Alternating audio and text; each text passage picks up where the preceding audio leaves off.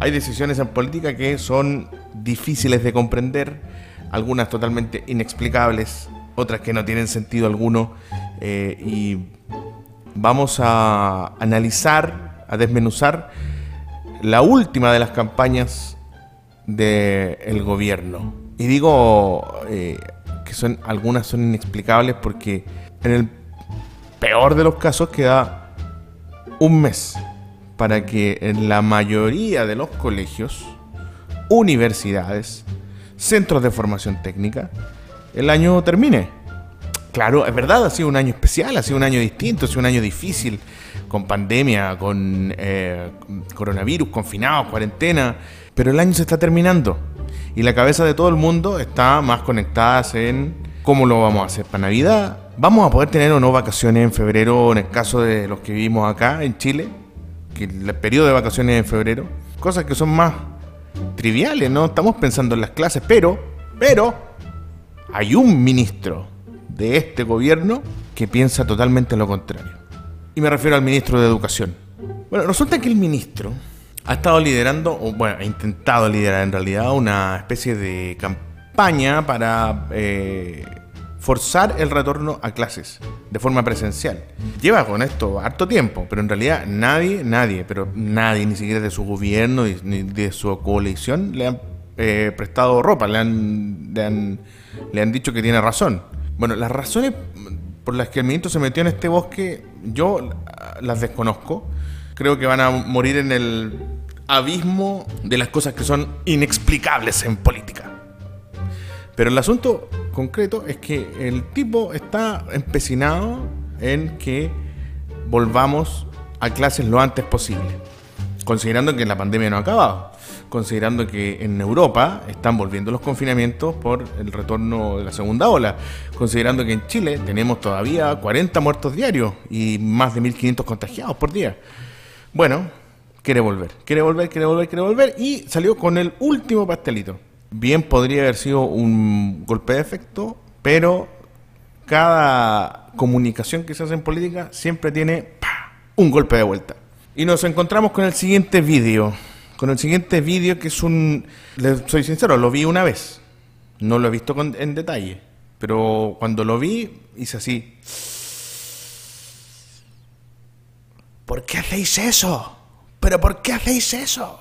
Ahora quiero eh, ponerle un poquito más de ojo, ver eh, la letra del- de esta canción, porque es una canción que hace una especie de cover, cambiándole la letra obviamente, a la canción Resistiré, una canción de los años 80 del dúo dinámico. Le dieron una vuelta a la letra. Hay una política también respecto del gasto en el que incurre el ministro. Pero primero, antes de entrar en todos esos detalles, vamos a la videoredacción.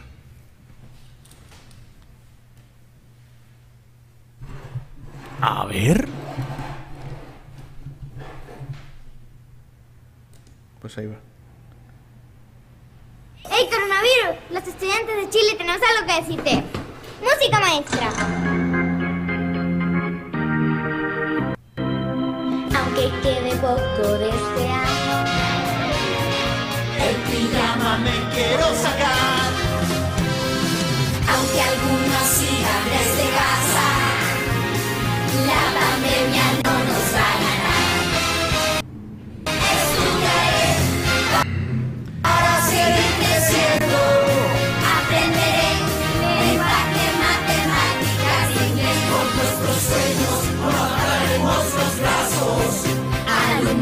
padres y docentes, todos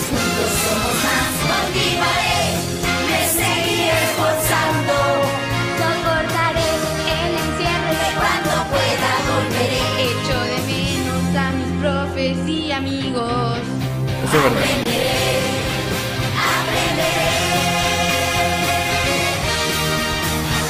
Porque la única forma de cambiar el futuro es hacer todo lo posible hoy. Sigamos aprendiendo. Ministerio de Educación, Gobierno de Chile. Tengo que. Eh, A ver, no está malo, no, no, no tiene mala. Eh, eh, ¿Cómo te digo?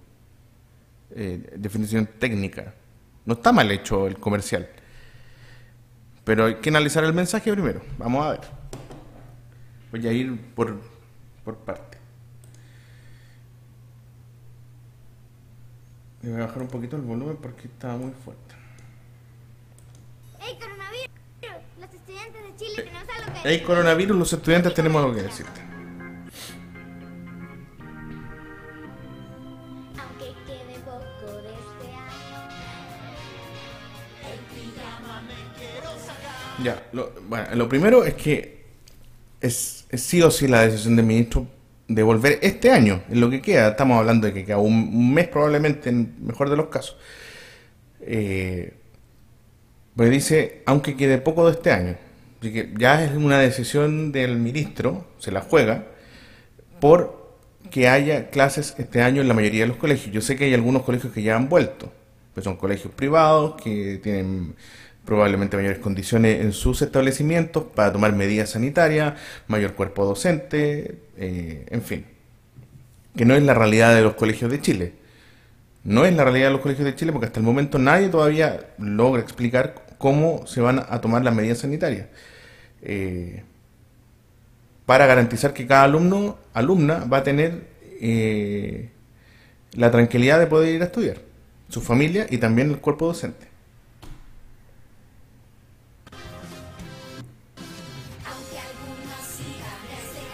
Ya, que puede ser mixto entonces el sistema. La pandemia no nos va a ganar. Estudiaré para seguir creciendo. ¿Qué ahí está el fondo esto?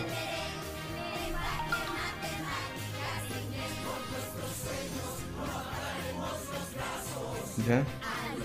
Madre, sí.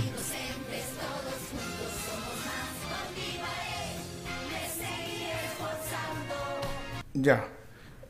Aquí está la parte central, creo yo, del, de este mensaje y la que más probablemente a mí me- me llama la atención, que tiene que ver con esta lógica de esforzarse, seguir aprendiendo.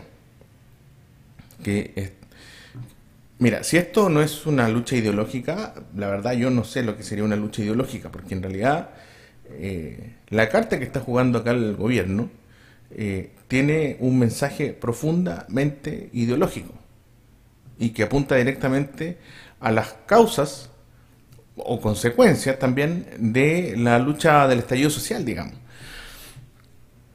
Es decir, el concepto de esforzarse, de trabajar, de estudiar, de salir adelante, eh, está amarrado con eh, eh, este concepto de progreso, o de progresar en la vida, a raíz del propio esfuerzo personal, digamos. No considera, por ejemplo, las dinámicas colectivas que influyen en la educación de las personas o en la formación de, de- cada ser humano. Y lo que está entregando, el, mensaje que está entregando este vi- video eh, tiene que ver precisamente con decirte, primero, todo este año que has tenido clases en tu casa, has estado hueveando. Has perdido el tiempo. Eh, no has sido productivo. Básicamente, lo que dice el Mineduc es que este ha sido un año que hay que botarlo la- prácticamente a la basura y ojalá lo podamos salvar en lo que queda de este año. Cosa que yo creo que es un mensaje absolutamente erróneo, porque si hay algo que ha habido en este año es eh, problemas para reinventarse por parte del cuerpo docente. O sea, cada profesor y profesora ha tenido que buscar y rebuscar formas para poder enseñar, para poder seguir eh, haciendo sus clases a través de vías telemáticas que no son para las que estaban preparados y, que, y para las cuales tampoco tenía las condiciones adecuadas. Y sin embargo, en la mayoría de los colegios se ha hecho. A pesar de los colegios, a pesar del Mineduc y gracias a los profesores y profesoras. Y por otro lado, están los estudiantes y las estudiantes, a quienes le estabas diciendo que básicamente te has tirado las pelotas todo este año, porque el lugar para aprender es el colegio y no es tu casa. Creo que es un mensaje muy, muy fuerte, muy eh, decidor también de cuál es la- eh, el pensamiento que hay detrás de este ministro de Educación, de la forma que él entiende de cómo debe funcionar la vida. Y a mayor abundamiento te dice, me esforzaré. Hay que esforzarse, porque esforzarse es la única forma de salir adelante. Y no, esto es eh, lectura eh, entre líneas, y no hacer barricada, no salir a la calle a protestar, no ir a pedir eh, un futuro mejor a, las calles, por ejemplo. Esforzarse en el aula, a estudiar. Ese es el concepto que está detrás. Por eso digo que es profundamente ideológico lo que está tratando de plantear acá el Mineduc. Que está obviamente enjugado en un eh, muy bien realizado video. Que costó bien caro por lo demás. Sigamos.